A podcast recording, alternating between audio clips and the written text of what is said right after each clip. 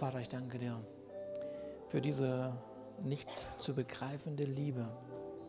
Aber ich danke dir, dass du mit deinem Geist hier mitten unter uns bist und dass du uns berührst und dass in uns etwas zum Klingen kommt.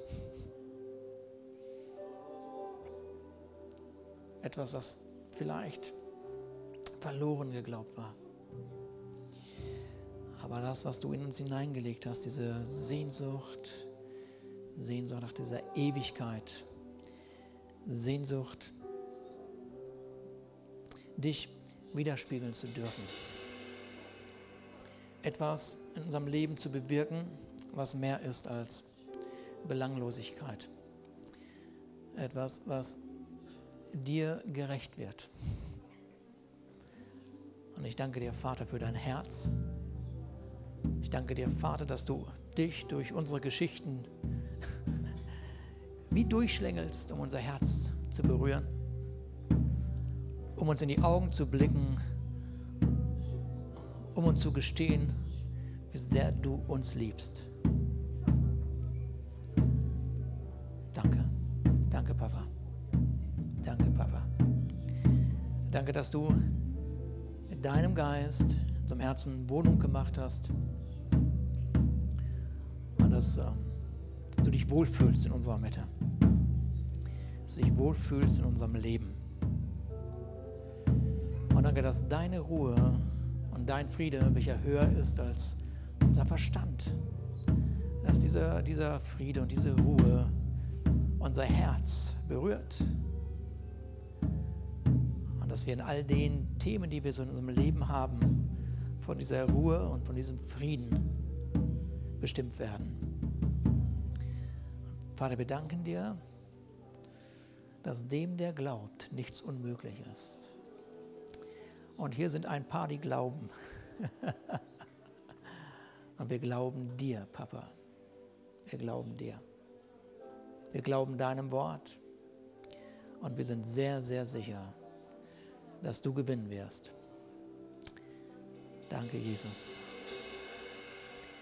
Amen. Amen. Amen. Ja, danke, Jesus. Danke, Jesus. Glaube, dass die meisten von uns schon verstanden haben, dass unser Leben äh, dazu bestimmt worden ist von Gott, Gott wiederzuspiegeln. Und ich will da gar nicht so viel zu sagen, weil es für einige eine ständige Wiederholung ist. Aber das ist unser Herz, jeden Menschen mit dieser Nachricht zu überraschen. Ähm, wir haben gestern unseren lieben Bruder Gerhard beerdigt. Er ist beim Vater jetzt.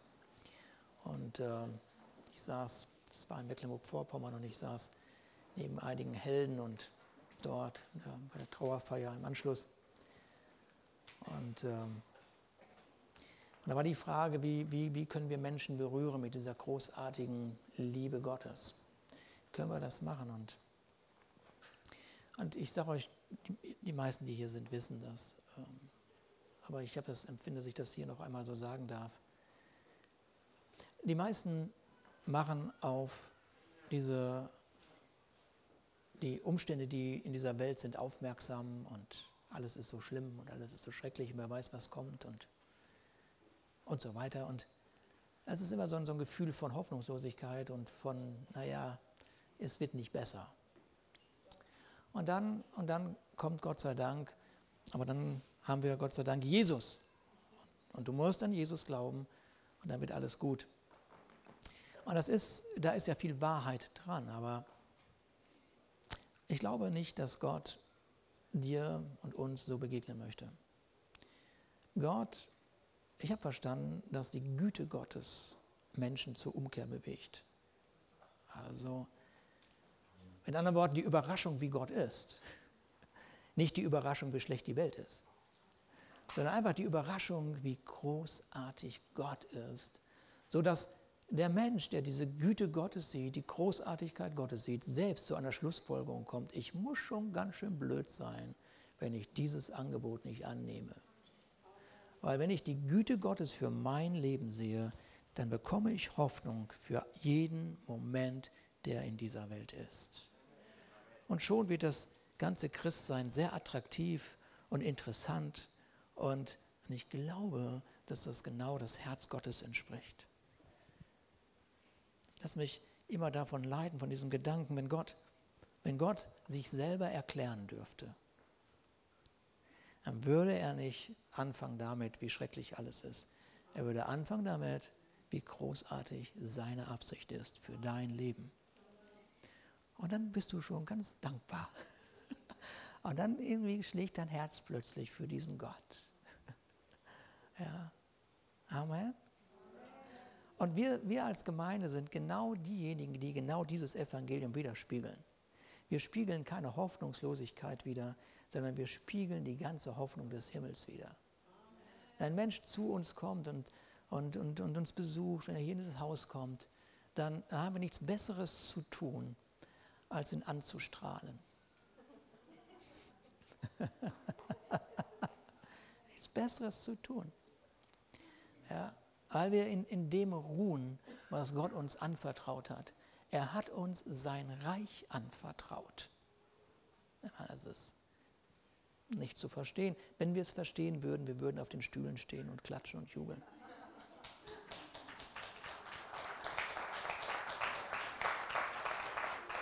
Reich, sein Reich anvertraut. Das ist, was für ein Privileg.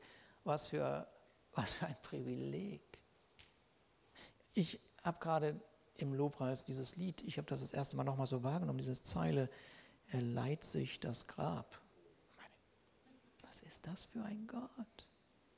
Er leiht sich das Grab für drei Tage. Kann ich dein Grab für drei Tage haben?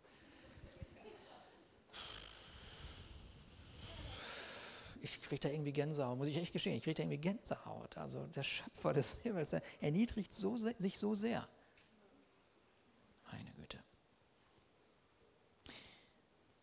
Aus diesem ganzen Gedanken heraus ist unsere Vision für dieses Haus entstanden, für das, was Gott, ja, was wir sehen, also was Gott möchte. Und wir haben gesagt, dass wir eine Gemeinde sind, die mit der Liebe, Weisheit und Größe des vollkommen guten Gottes diese Welt berührt.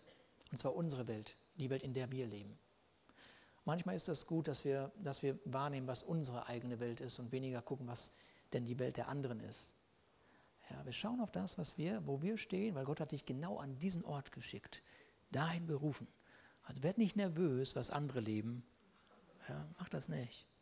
Ruhe in dem, wo du bist, weil Gott in dir ist und dich genau an diesen Ort berufen hat. Und dort, wo wir sind, berühren wir mit diesem Bild von Gott, das in uns ist, diese Welt. Und, und wenn, man, wenn, man, wenn man diese Welt mit Gott in Berührung bringt, dann, und zwar mit dem Gott, an den wir glauben, dann ist es so, dass automatisch, automatisch wir auf Jesus Christus gestoßen werden. Weil in Jesus Christus, in Jesus Christus heißt es in einem Brief im Neuen Testament, zeigt sich die ganze Freundlichkeit und, das, und die ganze Menschenliebe Gottes. Deshalb wir können nicht anders hier in diesem Haus, außer jeden aufmerksam zu machen. Es ist sehr schön, dass du da bist. Aber weißt du, es gibt einen, der ist noch viel schöner als du. Aber das ist Jesus Christus. Und wir möchten dich gerne diesem Herrn vorstellen, damit er dein Leben berühren kann mit seiner Großzügigkeit. Und darum sagen wir, dass wir eine Gemeinde sind, durch die Menschen Jesus Christus kennenlernen und von ihm erfüllt die Möglichkeiten des Himmels tatsächlich ausleben können. So in Jesus Christus ist uns für unser Leben der Segen des Himmels zur Verfügung gestellt worden. Und lass mich das mal so ausdrücken. Der Segen des Himmels ist keine Gruppenpauschale, die uns Wohlstand und Sicherheit garantiert.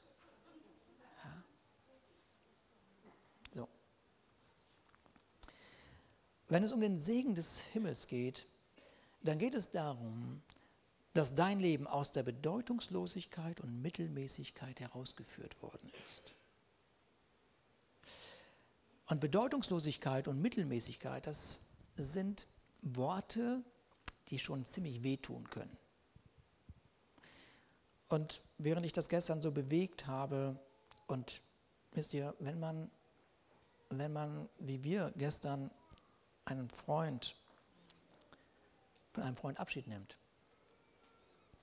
so, dann ist plötzlich der Maßstab dieser Welt, was an Bedeutung, was Bedeutung bedeutet, das ist plötzlich nicht so so wichtig.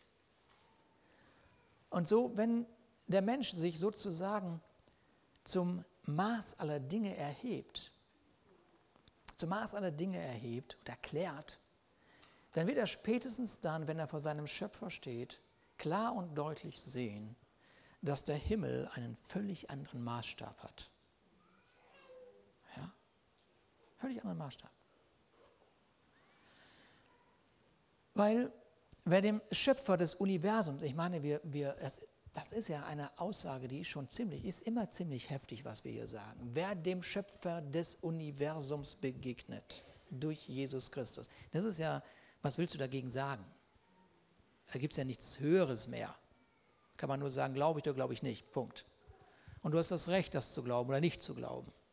Also wir, die in diesem Haus zu Hause sind, wie Wolfgang heute gesagt hat, glauben das. Wir sind dem Schöpfer des Universums durch Jesus Christus begegnet. Und, und weil wir diesem Schöpfer begegnet sind, der also viel, viel, viel, viel höher ist als wir. Wir erkennen demütig an, dass wir diesen Schöpfer brauchen. Weil wir diesem Schöpfer begegnet sind, sind wir nicht derselbe Mensch geblieben. Denn Gott ist kein Beruhigungsmittel, das uns irgendwie gefügig gemacht hat, sondern Gott hat uns durch seinen Geist erweckt zu einer echten Lebendigkeit, die seiner würdig ist. Und deshalb ist die ganze Leidenschaft des Himmels in unser Herz gefallen. Die ganze Leidenschaft des Himmels. Und die drückt sich völlig verschieden aus, weil wir völlig verschiedene Menschen sind und Gott uns nicht gefügig macht. Aber der Geist, der von Gott kommt und der sich in deinem Leben breit gemacht hat, dieser Geist, dieser Geist ist so lebendig, dass alles das, was wir heute gehört haben durch dieses prophetische Wort, dass man sich keine Sorgen machen muss, dass irgendetwas tot bleiben muss. So, so ist diese Berührung von Gott so sehr kostbar. Und von Johannes dem Täufer sagt die Bibel, dass er der Wegbereiter für Jesus war. Johannes der Täufer, wir haben heute eine Taufe und irgendwie kam mir dieser Gedanke gestern. Und wenn man eins von ihm sagen kann, dann, dass er ein leidenschaftlicher Mensch war. Das ist ein Prediger gewesen, den man nicht vergleichen konnte mit den damaligen religiösen Predigern oder Leitern seiner Zeit. Seine Botschaft war geprägt von einer Autorität, die ihn von allen anderen abhob. Deshalb, sobald, sobald er, er rief in der Wüste Menschen zur Buße und sie kamen alle, sie kamen alle, alle die, die verachtet waren, kamen, weil in seiner Botschaft so eine Hoffnung war, altes Leben loszuwerden. Und dann schaut man sich diesen Johannes ein bisschen genauer an und, und sieht einen sehr komischen Typen, den man schwer einordnen kann, der einfach nicht in seine Zeit passt, in der Art und Weise, wie er gelebt hat. Er passte sich dieser Kultur der damaligen Zeit nicht an, der damaligen Welt nicht an. Er passte sich einfach nicht an. Er hatte eine andere Kultur in seinem Herzen.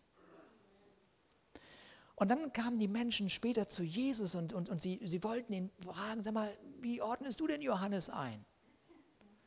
Und die Antwort, die, die, Jesus, die Jesus ihnen gibt, ist, was habt ihr eigentlich von einem Menschen erwartet, der von meinem Vater bestimmt war, mir einen Weg zu bereiten? Hattet ihr gedacht, er hätte ein langes Gewand an? Hattet ihr gedacht, der würde in ihrem Königshaus wohnen? Ihr wisst nicht, wie der Himmel ist. Ich kann es mir nicht leisten, mich zu degradieren.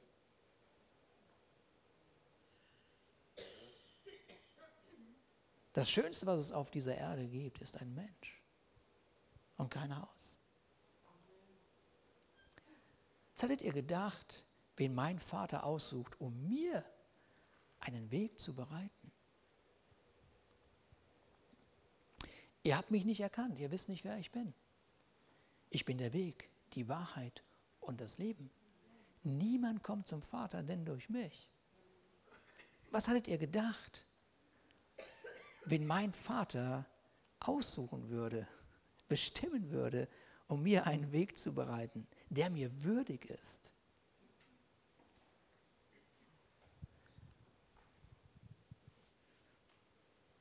Und dann, und dann geht dieser Jesus, dieser Jesus geht noch einen Schritt weiter, weil weil jetzt sind sie sowieso schon durcheinander. Sie können einmal, Jesus, sie können einmal Johannes nicht einordnen, sie wissen nicht, wer Jesus ist. Es ist sowieso eine spannende Zeit, in der sie gerade leben.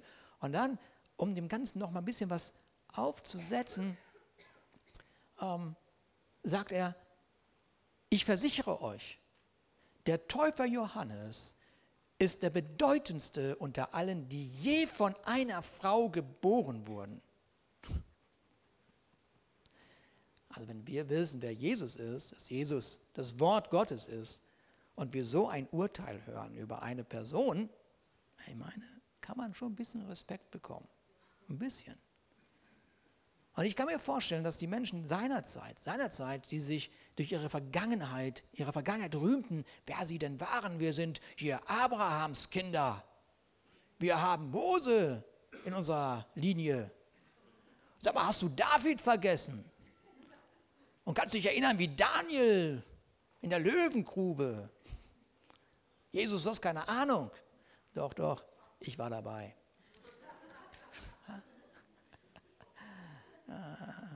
Wie, du warst dabei? Ja, ehe Abraham war, war ich. Was? ja. Ihr habt nicht verstanden, wer ich bin. Ihr habt nicht verstanden, wer Jesus ist. Das sind alles echte Helden ihrer Zeit, aber Johannes ist größer. Er ist mein Wegbereiter. Er bereitet mir einen Weg. Ich, ihr habt nicht erkannt, wer ich bin. Bedeutsam ist der, der für mich einen Weg bereitet, damit der Vater und ich Wohnung machen können. Damit der Vater und ich Wohnung machen können. Also mit anderen Worten einziehen können in ein Leben. Lieber Gott, sag mal, für diese wichtige Aufgabe könnte ich mir eine Person vorstellen mit etwas mehr Kultur. vielleicht eine Person, die etwas leiser auftritt, so nicht so laut. Ne? Es zerschlägt ja Porzellan, kaum ist er im Laden. So, was sollen die anderen von ihm denken? Wir müssen doch die Pharisäer erreichen. Ja? Müssen wir? Doch, wir müssen die Pharisäer erreichen.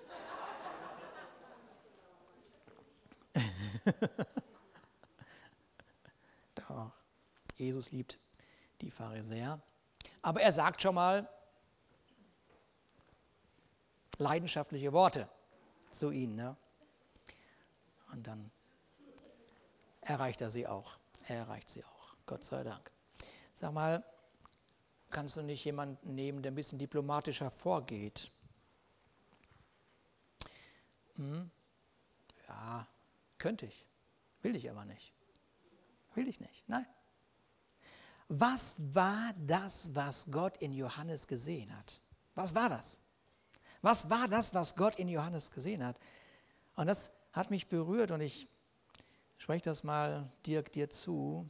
Ich hatte gestern an dich gedacht. Ja. Ähm, weil das unsere Zeit braucht, unsere Welt braucht genau das. Gott sucht einen leidenschaftlichen und für das Reich Gottes einstehenden und entschlossenen Mann. Okay? Und für nichts anderes als das bist du berufen zu wecken. Okay?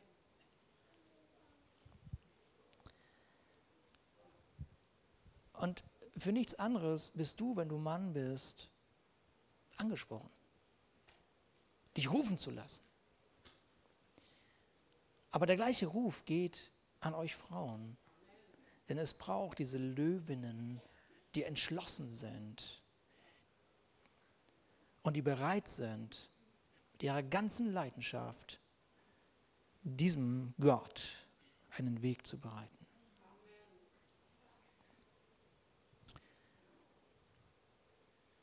Und während die Jesus das so ausbreitet in seiner Rede, fängt es in, dem, in den Gehirnen an zu rattern.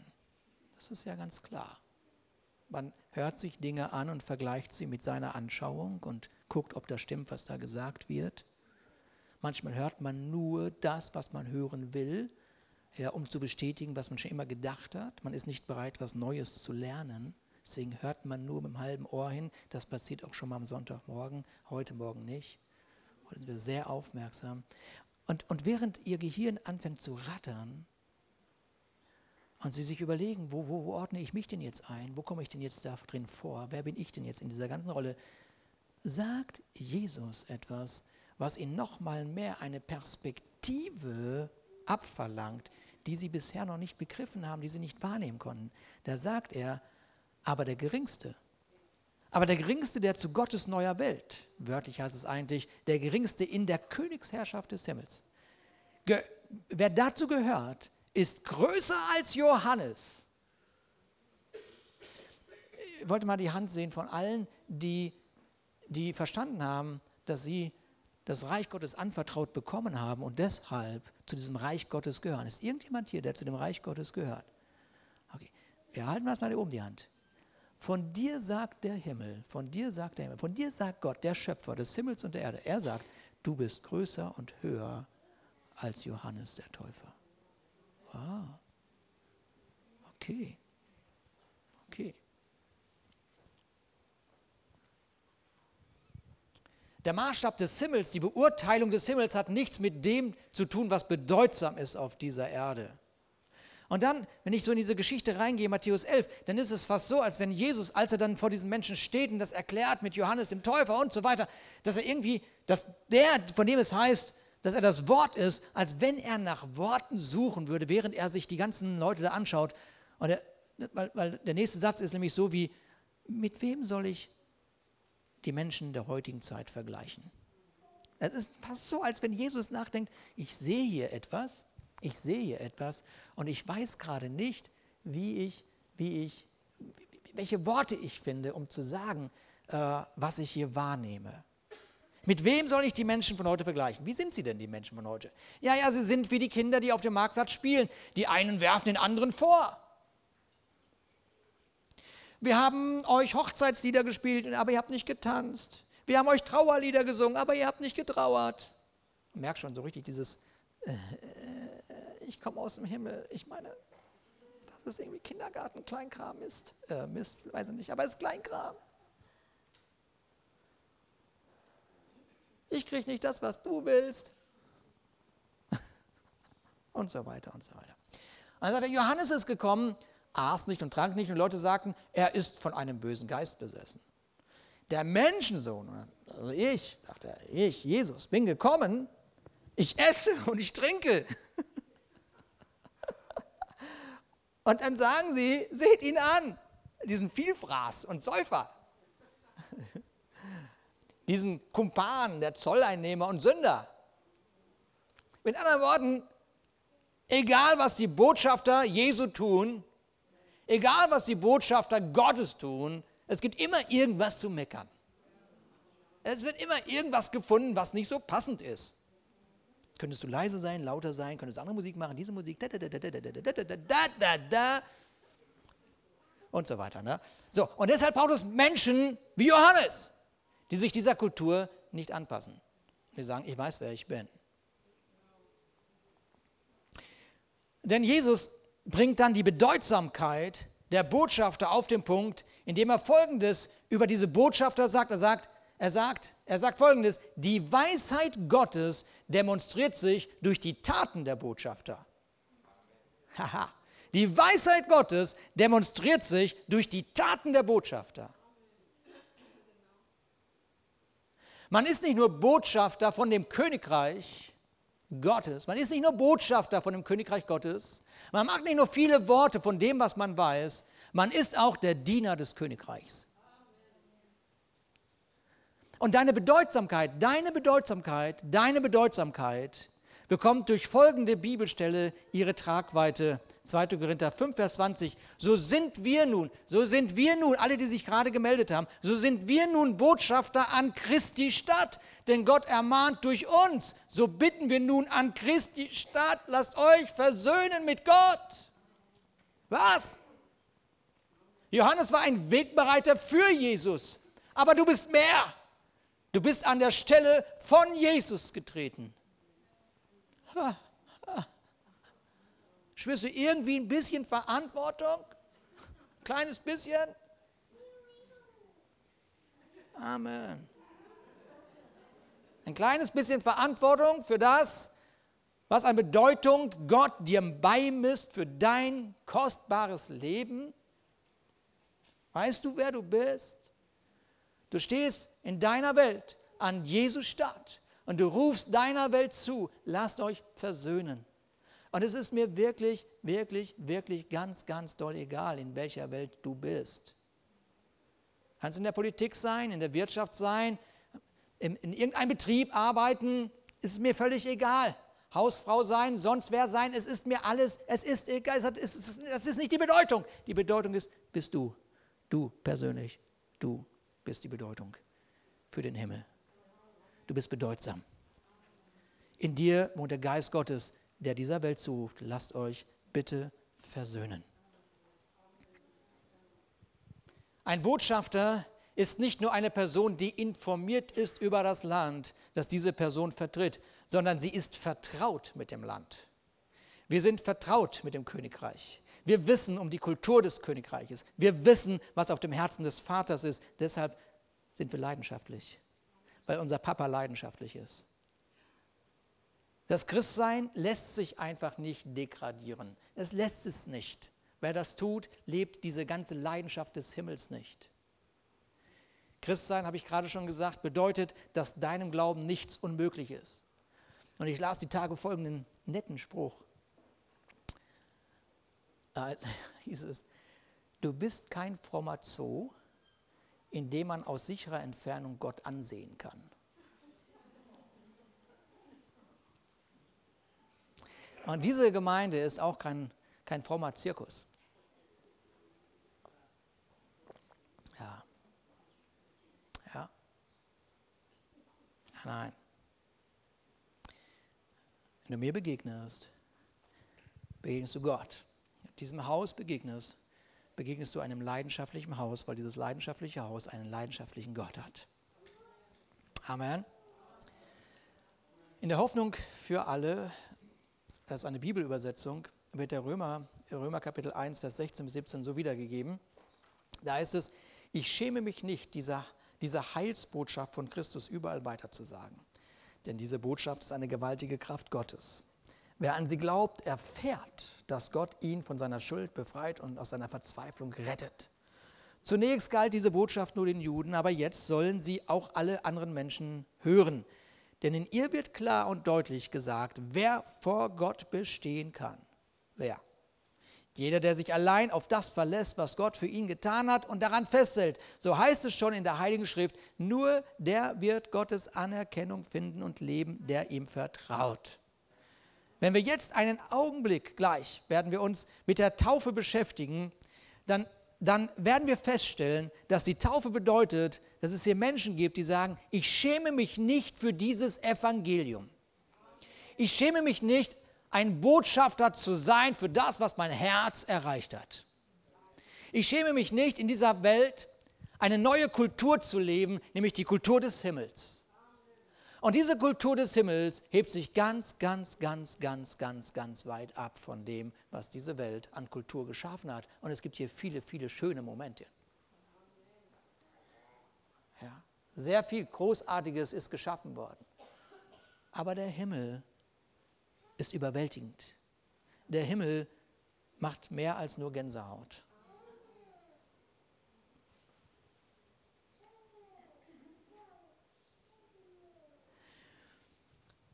Im Neuen Testament finden wir, dass Menschen, die Jesus Christus als Herrn im Herzen aufgenommen haben, mehr oder weniger sich sofort entscheiden für eine Taufe.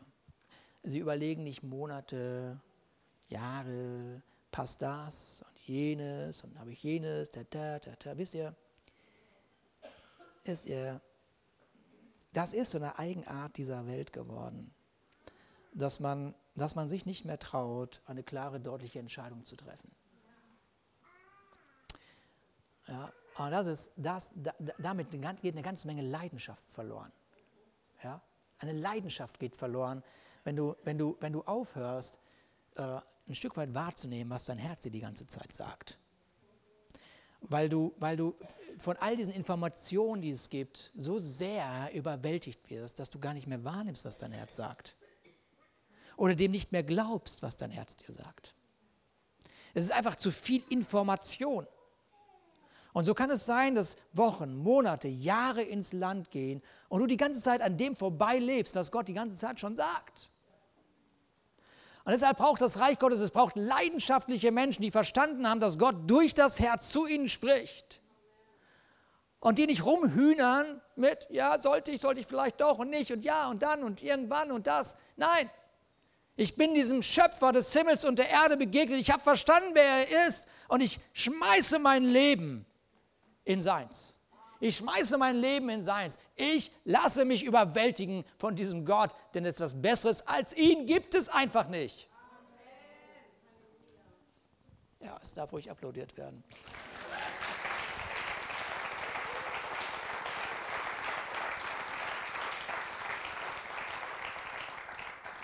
In dem Moment, in dem wir Jesus annehmen als unseren Herrn, das ist, ganz, ist mir ganz wichtig, ja, weil es einfach, weil, weil, weil es ist so wichtig, dass Jesus annehmen als den Herrn bedeutet, ich, ich bin demütig. Ich bin sehr demütig. Ja. Ich, ich verstehe diese Gedanken, verstehe diese Gedanken. Aber es gibt, soll ich das sagen? Nein, ich sage es nicht. Lass uns, lass uns, nee, ich sag's nicht. Lass uns, lass uns, lass uns, lass uns wirklich wahrnehmen. Weißt du, wenn es einen Gott gibt, wenn es einen Gott gibt, dann braucht es Demut, das anzuerkennen, weil diese Zeit, in der wir leben, den Menschen auf etwas erhöht hat, was er nicht ist. Und Demut ist etwas, was uns sehr gut kleidet. Genau. Und wenn wir, wenn wir uns, wenn wir also Jesus angenommen haben als den Herrn, dann haben wir uns mit diesem ganzen kompletten Erlösungswerk identifiziert. Mit anderen Worten, es ist noch mehr als nur identifizieren, es ist, ich, durch den Glauben habe ich mich in dieses ganze Werk eingeschlossen. Ich bin Teil dessen geworden. Ich bin es jetzt geworden, was wir heute durch Simon im Lobpreis gehört haben. Ich bin es jetzt geworden. Und mehr und mehr lebe ich dadurch. Mehr und mehr lebe ich. Wir sind also in dem Moment mit Jesus Christus, und das symbolisiert ja die Taufe, wir sind mit ihm gestorben, wir sind mit ihm begraben, aber wir sind auch mit ihm auferstanden und leben dieses herrliche Leben. Und wenn man sich seiner natürlichen Geburt schämt, ja, und es gibt Menschen, die schämen sich ihrer natürlichen Geburt, so, weil sie was auch immer erlebt haben oder weil sie äh, nicht aufhören, sich zu vergleichen mit anderen, die auch geboren wurden. Ja, wenn man sich seiner Geburt schämt, dann möchte ich dir heute Morgen sagen, bei allem Respekt, mit allem ganz wirklich Respekt in meinem Herzen, ja, da stimmt was nicht. Da stimmt was nicht. Dann, dann lass dich berühren heute Morgen von der Bedeutsamkeit, die dir der Himmel zugesteht der Bedeutsamkeit, die, die dir der Himmel zugesteht. Aber genauso heilungsbedürftig wäre es, wenn wir uns unserer Neugeburt durch Jesus Christus schämen würden. Das wäre auch heilungsbedürftig. Denn in Christus sind wir erlöst und gerettet, ausgestattet mit einem Erbe, Söhne und Töchter Gottes, königliche, priesterliche, ausgewählte, berufene, angenommene, geliebte, begehrte im Himmel, willkommene und für alle Zeit und Ewigkeit gesegnete.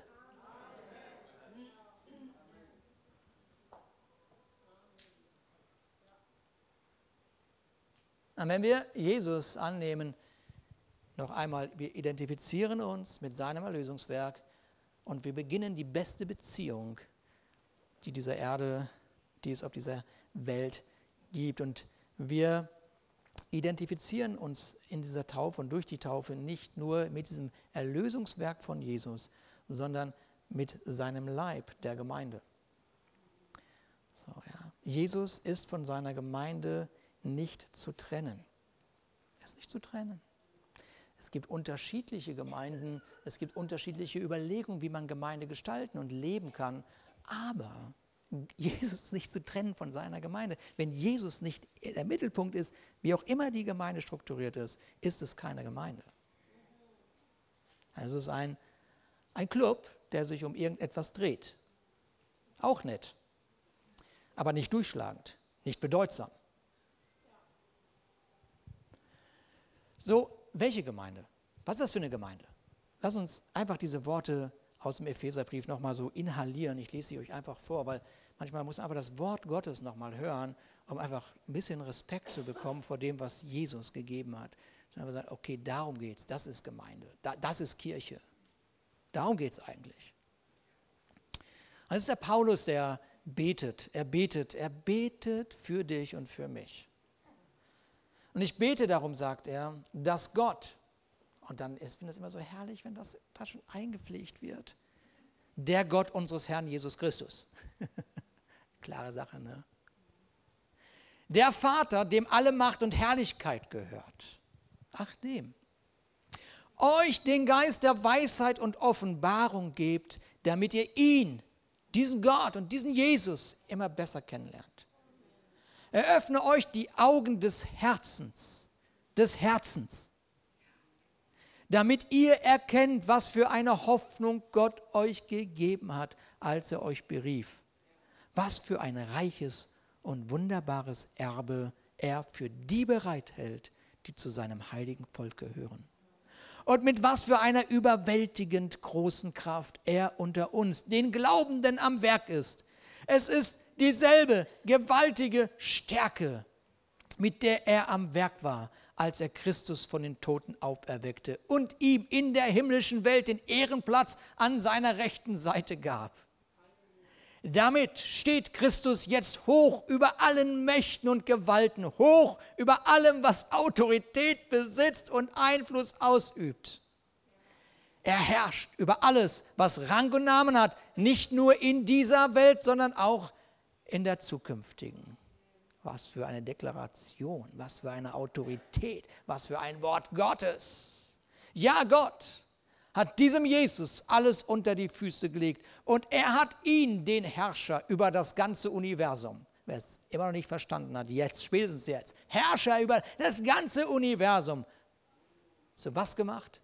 Zum Haupt der Gemeinde. Das ist das Haupt dieses Hauses. Der Herrscher des Universums. Ich verstehe es nicht. Es ist einfach zu gewaltig.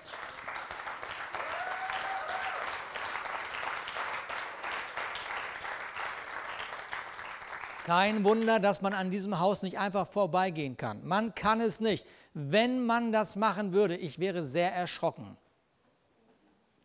Ich wäre sehr erschrocken. Und ich würde wirklich überlegen, wo mein Platz ist wo mein Platz ist. Ich, ich kann es mir nicht leisten, ein bedeutungsloses Leben zu leben. Ich kann es mir nicht leisten, mittelmäßig zu sein. Er ist mein Gott. Er ist mein Gott.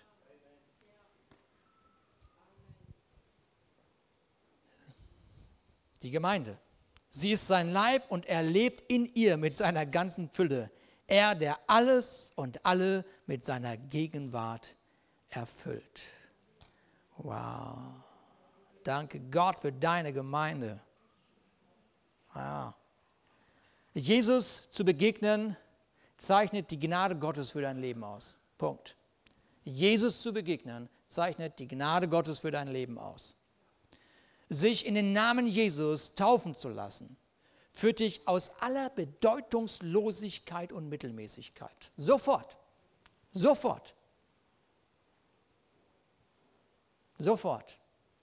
Egal, was in deinem Hirn noch an Gedanken ist und Vergleiche und so weiter, einfach einfach alles Lüge. Gott spricht ein Urteil, das über alles erhaben ist, was jemals ein Urteil über dein Leben gesprochen hat. Aber in der Gemeinde zu Hause sein zu dürfen, ist und bleibt ein Vorrecht. Warum? Weil Jesus sein Leben für dieses Haus gegeben hat. Amen. Amen. Lass uns aufstehen.